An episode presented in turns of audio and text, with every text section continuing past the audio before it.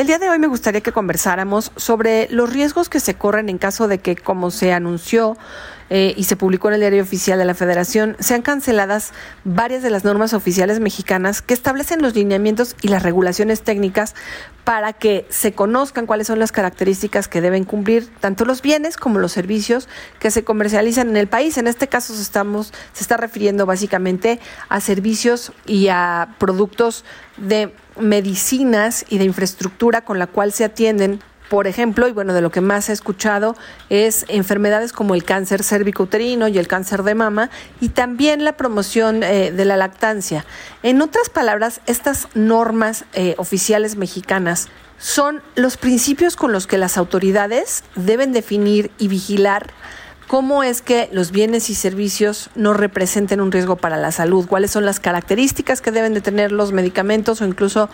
eh, la infraestructura que se utilice para hacer determinados estudios de ciertas enfermedades. Parece ser que algunas de las normas que fueron canceladas van a perder su vigencia y no son solo estas tres que les mencioné que afectan básicamente la salud de las mujeres, sino otras más que afectan al total de la población, diabetes mellitus, infecciones de transmisión sexual, pues lo que se refiere tanto a la detección como el diagnóstico y la vigilancia del cáncer de próstata y enfermedades de la premenopausia y la posmenopausia. Es importante entender que la anulación de estas normas, pues en realidad nos deja sin herramientas de marco jurídico para entender cuáles deben de ser los principios y los criterios que regulen y que rijan eh, pues las adquisiciones en materia de medicamentos. Si atendemos los datos del Instituto Mexicano de Seguro, del Seguro Social, el IMSS, que están actualizados a octubre de 2022, nos dicen que el cáncer de mama es la quinta causa de muerte en las mujeres a nivel mundial. Y en caso de nuestro país,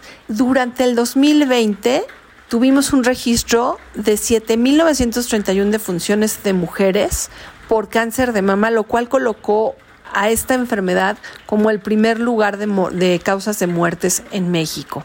Por ello es importante que estemos todas atentos y atentas a las resoluciones que se tomen, eh, sobre todo para ver si es posible que se eche para atrás esta cancelación y cuáles van a ser en caso de que no se, no, no se recule pues eh, las normas con las que se, se, sustituyan las anteriores. No se pueden quedar los proveedores de servicios de salud sin estos referentes clave para garantizar que realmente tanto mujeres como hombres, pero en este caso sobre todo por referirnos a estas enfermedades reguladas por estas normas que afectan principalmente a las mujeres, cáncer de mama, cáncer cervicouterino y pues todo lo que tiene que ver con la lactancia materna cuenten con la regulación apropiada lo antes posible para que primero no se dejen de ofrecer